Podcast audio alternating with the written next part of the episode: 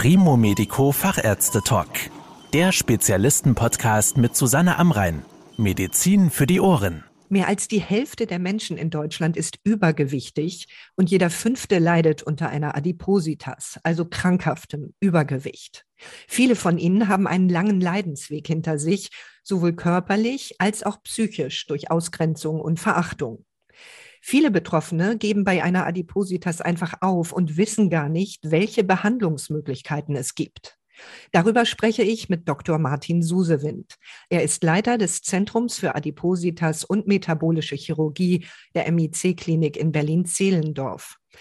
Herr Dr. Susewind, vielleicht zur Erklärung vorab, was ist denn überhaupt der Unterschied zwischen Übergewicht und einer Adipositas? In Deutschland sind circa zwei Drittel aller Menschen übergewichtig. Und der Unterschied zur pathologischen, krankhaften Übergewichtigkeit liegt in der Stärke des Übergewichts. Es gibt ein, ja, würde ich sagen, ein modifiziertes, akzeptables Übergewicht. Das hat noch keinen Krankheitswert. Wenn das Übergewicht aber ein gewisses Maß übersteigt, dann wird es krankhaft und das ist das, was man dann auch therapieren muss. Und welche Behandlungsmöglichkeiten gibt es für Menschen, die eben so ein krankhaftes Übergewicht entwickelt haben?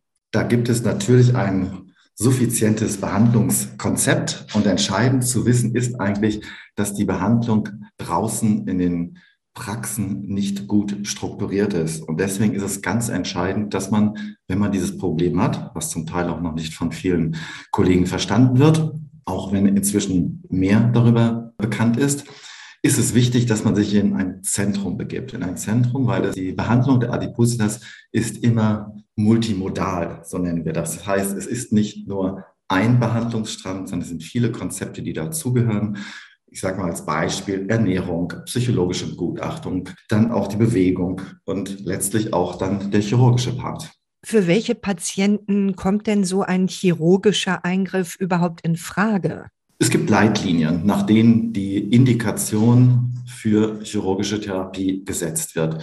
Und das entspricht auch dem, wie wir in einem Adipositas-Zentrum vorgehen. Das heißt, wenn die konservativen Maßnahmen versagt haben, wenn ich also mit Ernährung und Bewegung und vielleicht einer Verhaltensmodulation keinen Erfolg habe, das Gewicht zu reduzieren, dann ist zusätzlich die Chirurgie ein effektives Mittel zur Behandlung der Übergewichtigkeit wäre es nicht sinnvoll, diese Möglichkeit, die ja doch als sehr effektiv gilt, nicht erst als letztes Mittel der Wahl einzusetzen, sondern vielleicht schon viel früher, in einem früheren Stadium, damit es gar nicht erst so weit kommt?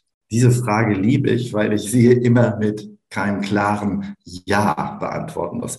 Es gibt so Leitlinien, es gibt halt Entwicklung, da wird immer so suggeriert, die Chirurgie steht an aller, allerletzter Stelle. Wir müssen aber wissen, dass wir es mit Patienten zu tun haben, die einen extrem langen Leidensweg hinter sich haben. Eine, ich sag mal, Adipositas-Karriere. Wenn man da eine vernünftige Anamnese macht, dann stellt man fest, das geht oft schon in der Kindheit oder als Jugendliche los. Dann werden Versuche mit, ich sag mal, abstrusen Diätformen gemacht. Dann kommen irgendwelche Medikamente. Dann ist die Hilflosigkeit der Patienten. Sie recherchieren im Internet, bestellen sich sehr dubiose Medikamente, die gar keinen Sinn haben. Und dann wird Geld dafür ausgegeben, weil sie irgendwie dieses Problem in den Griff bekommen wollen und tatsächlich draußen oder sagen wir mal im medizinischen Bereich selten Hilfe bekommen. Und dann wird, wenn sie dann sozusagen zu uns ins Adipositas-Zentrum kommen, wird gesagt, ja, wir müssen jetzt erstmal nochmal lange Ernährungsberatung machen, wir müssen jetzt erst nochmal die ganze äh, Psychologie aufarbeiten, wir müssen nochmal ein Bewegungsmodul machen. Und das halte ich für falsch. Es gibt Patienten, die haben Begleiterkrankungen, die haben eine Zeitachse der Adipositas hinter sich. Ich nenne das immer, die haben einen veränderten metabolischen Level. Und wenn diese Patienten dann jetzt konservativ behandelt werden, haben sie gar keine Chance, bei diesem hohen Übergewicht ausreichend Gewicht zu reduzieren. Und da muss Chirurgie schneller sein. Das hat nichts damit zu tun, dass eine Operation richtig vorbereitet werden muss. Können Sie vielleicht noch mal erklären, welche chirurgischen Eingriffe das sind, die bei einer Adipositas helfen könnten, das Übergewicht abzubauen? Diese ganzen Eingriffe laufen eigentlich unter diesem Schlagwort Magenverkleinerung. Das heißt, der Magen wird bei jeder Form von Operation, die wir anwenden, definitiv verkleinert. Das heißt, die Menge, die dann anschließend nach einer Operation an Nahrung zugeführt werden kann, ist deutlich reduziert. Und dann gibt es eben verschiedene Verfahren. Der Schlauchmagen, wo der Magenteil, der zu viel ist, richtig aus dem Körper entfernt wird. Und dann als zweites großes Operationsmodul, sage ich mal, sind die Bypass-Verfahren. Da gibt es verschiedene Formen von Verfahren. Da ist es halt so, dass der Nahrungsweg umgeleitet wird und damit weniger aufgenommen werden kann durch den Darm. Aber letztendlich ist es immer das gleiche Prinzip. Der Magen wird verkleinert und durch Wegnahme des Magens, Schlauchmagen oder eben Umlenkung der Ernährung verändern sich als entscheidender Faktor Hormone im Körper, und zwar Hormone, die Hunger und Sättigung steuern. Ein bekanntes Hormon ist das Grelin, es gibt aber viel mehr Hormone. Und diese Veränderung des Hormonlevels nach dem Operation bewirkt ein späteres Hunger und ein früheres Sättigungsgefühl. Und wir wissen heute aus vielen Studien heraus, dass neben der Verkleinerung dieser hormonelle Ansatz einen ganz entscheidenden Punkt spielt bei der Effektivität und Wirksamkeit dieser Operation. Wenn sich jetzt jemand zu so einer Operation entscheidet, nun ist ja ein, eine Bauch-OP immer doch eine große Sache. Sind diese Eingriffe minimalinvasiv möglich? Auf jeden Fall. Eigentlich werden diese Operationen nur minimalinvasiv durchgeführt. Allgemein ist die minimalinvasive Chirurgie die Revolution der Chirurgie in den letzten 20 Jahren gewesen, weil durch kleine Zugangswege Operationen, die vorher mit großen Schnitten durchgeführt werden, genauso gut, wenn nicht gar sauberer und effektiver durchgeführt werden können. Der Vorteil für den Patienten liegt einfach darin, dass eben das post- oder, oder begleitende Risiko bei einer Operation, ich sage jetzt mal Wundinfekt, Narbenhernien, Schmerzen, auf ein Minimum reduziert werden. Und dadurch ist natürlich das englischer Begriff kommt jetzt Outcome aus solchen Operationen, also wie man sich dann nach einer Operation fühlt, deutlich besser und leichter. Bei diesen spezifischen Adipositas-chirurgischen Operationen ist es natürlich so, dass Narbenhände kann man sich vorstellen, viel höheres Risiko haben, wenn man es aufschneiden würde, weil es eine große, wirklich mächtige Bauchdecke ist, die schwer zusammenhalten kann. Und es ist ein gigantischer Vorteil, dass wir das laparoskopisch machen können. Das spiegelt sich letztendlich auch an den Krankenhauszeiten wieder. Normalerweise geht man nach einer Adipositas-chirurgischen Operation in der Regel nach drei Tagen nach Hause.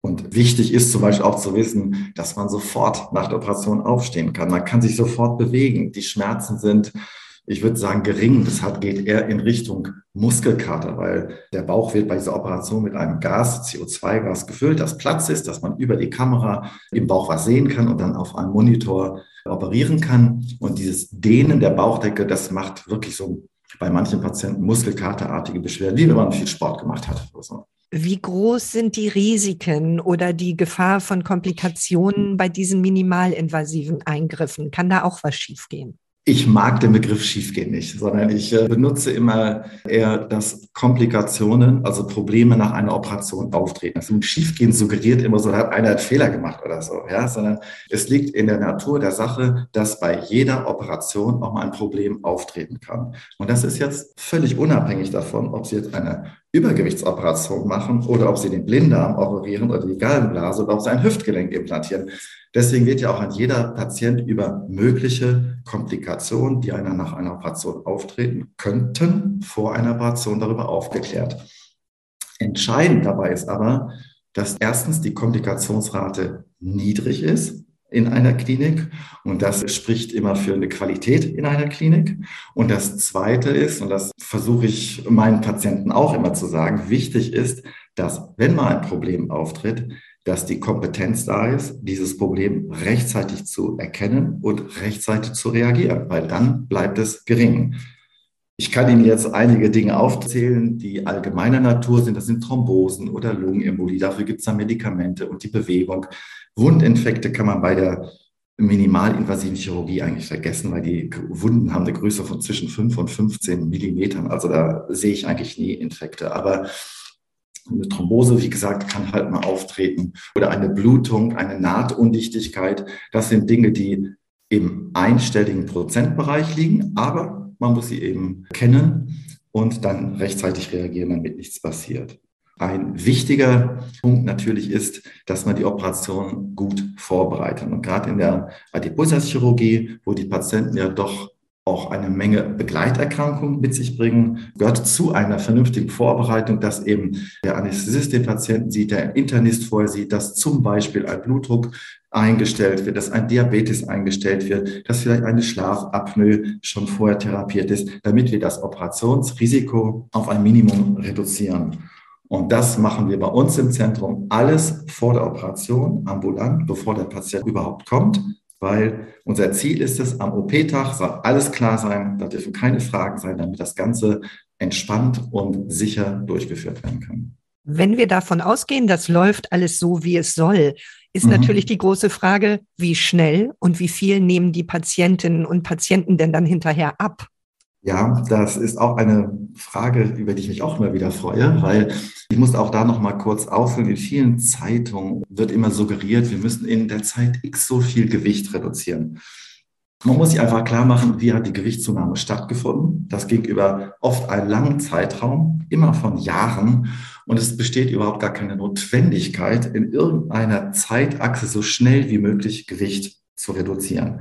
Das interessiert mich nicht und das vermittle ich auch jedem Patienten. Für uns ist viel entscheidender, dass wir einen Wendepunkt sozusagen bekommen, dass eben die ständige Gewichtszunahme unterbrochen wird und wir in eine Richtung kommen, wo das Gewicht jetzt abnimmt. Und nach der Operation ist es tatsächlich so, dass man am Anfang relativ viel Gewicht abnimmt. Wir setzen die Gewichtsabnahme über eine Zeitachse von ein bis zwei Jahren. Dann ist spätestens der Tiefpunkt erreicht, meist nach ein bis anderthalb Jahren. Und man muss halt wissen, dass die Gewichtsreduktion nicht linear geht. Also das geht nicht jeden Tag ein bisschen, sondern wir haben manchmal Plateauphasen und dann steht das Gewicht und dann geht es wieder ein bisschen weiter runter. Und so haben wir eine längere Zeitachse und das ist sowohl für den Körper gesunder, wenn ich gar nicht so rasant schnell abnehme und auch für die Haut ist das halt besser. Was man allen Patienten eigentlich mitteilen muss, ist, dass die Chirurgie ein entscheidendes Mosaikstück im Gesamtkonzept. Und dieses Gesamtkonzept setzt sich immer zusammen aus Ernährung, Bewegung und dann additiv die Operation. Ich sage meinen Patienten auch immer, Ernährung ist entscheidend, das gehört immer durch. Vergessen Sie sämtliche Diäten, die bringen nichts. Das, das geht immer nach hinten. Wichtig ist die Umstellung auf eine gesunde Ernährung. Die gesunde Ernährung muss natürlich beigebracht werden, was das ist, aber was sind die wichtigen Kriterien? Das allerwichtigste Kriterium einer gesunden Ernährung ist, es muss schmecken, weil niemand wird eine Ernährung sich zuführen, die nicht schmeckt. Sie muss schnell zuzubereiten sein weil sonst ist sie nicht alltagstauglich. Ich kann kein Patienten sagen, gehen Sie vier Stunden in die Küche. Äh, der hat vielleicht noch Arbeit und hat noch Kinder und sonstige Dinge zu tun. Und es muss günstig sein. Und das wirklich fantastisch ist, alle drei Kriterien können Sie erfüllen. Das heißt, eine Ernährungsberatung kann dieses Wissen vermitteln. Und der zweite Punkt ist die Bewegung. Patienten mit einem schweren Übergewicht, die können sich nicht viel bewegen, sagen wir es so, aber sie können sich bewegen. Und das ist auch das, was wir vor einer Operation vermitteln. Aber sie kommen nicht in einen Bewegungsmodus häufig hinein, der auch noch mit Gewichtsreduktion verbunden ist. Und wenn wir dann die Operation hinzuschalten und merken, das Gewicht geht verloren, dann kann die Bewegung gesteigert werden. Und Sie glauben nicht, wie viele Patienten dann auch Erfolg haben. Denn wir alle sind tatsächlich natürlich erfolgsgetriggert. Und wenn ich als Übergewichtiger jahrelang irgendetwas versucht habe und es funktioniert nicht, dann bin ich frustriert und da fehlt auch die Motivation. Und das ist immer sehr erfreulich zu beobachten bei den Operationen. Sie machen eine Operation, der initiale Punkt ist durch die Operation Gewichtsreduktion. Und dann kommt die Motivation, weil ich habe endlich Erfolg. Es macht Sinn, etwas zu tun. Und dann wird die Ernährung umgesetzt und dann wird die Bewegung gesteigert. Und das ist am Ende des Ganzen immer ganz wichtig, was jeder wissen muss. Wenn ich dann tatsächlich aber Ernährung und Bewegung nicht mehr beachte und denke, Operation alleine funktioniert, dann besteht die große Gefahr, dass Gewicht auch wieder zunimmt, weil die Operation alleine ist es nicht.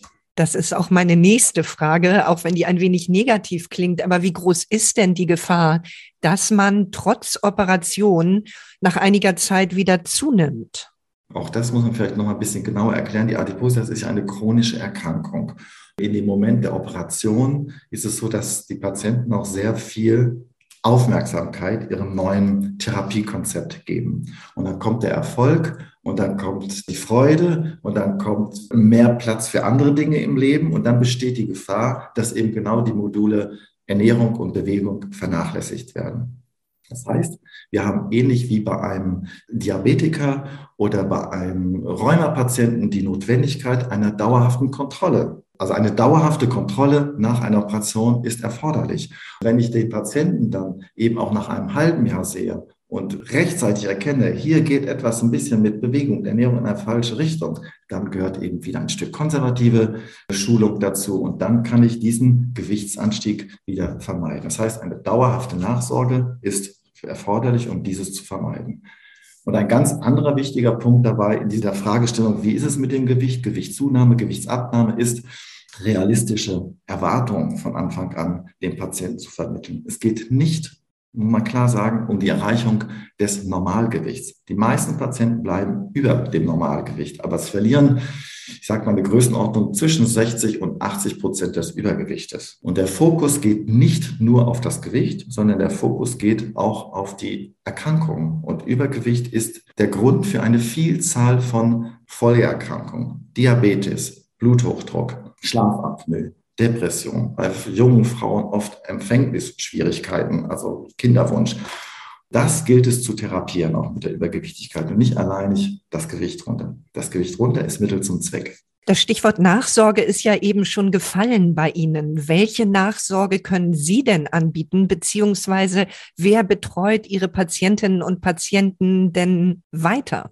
Nach einer Operation sind die Patienten sehr engmaschig im Adipositas-Zentrum angebunden. Da können am Anfang auch nochmal chirurgische Probleme auftreten, die wir dann angucken. Dann haben wir die Ernährungsberatung bei uns im äh, Zentrum immer dabei, sodass die Patienten da nochmal Korrekturen erhalten können. Und letztendlich haben wir natürlich Kooperationspartner. Das sind Praxen, wo die Patienten geschult und gezielt mit nachuntersucht werden. Und für uns ist es halt wichtig, dass wir ein enges Netzwerk aufgebaut haben. Das heißt, die Patienten werden regelmäßig gesehen nach einer Operation, im ersten Jahr häufiger als im zweiten Jahr. Und dann reicht eigentlich eine jährliche Kontrolle. Und für uns ist ganz entscheidend, dass jeder Patient direkt sich bei uns im Zentrum melden kann, wenn akute Probleme da sind. Und dass wir dann sofort reagieren können, dass er dann nicht verloren irgendwo Ärzte sucht. Und das ja. Follow-up ist halt wichtig, ne? ein dauerhaftes Follow-up. Vielen Dank für die Informationen, Herr Dr. Susewind. Sehr gerne. Das war der Primo Medico Fachärzte Talk mit Susanne Amrein. Danke, dass Sie zugehört haben. Mehr Informationen rund um das Thema Gesundheit und medizinische Spezialisten finden Sie auf primomedico.com. Bis zum nächsten Mal, wenn es wieder heißt Medizin für die Ohren.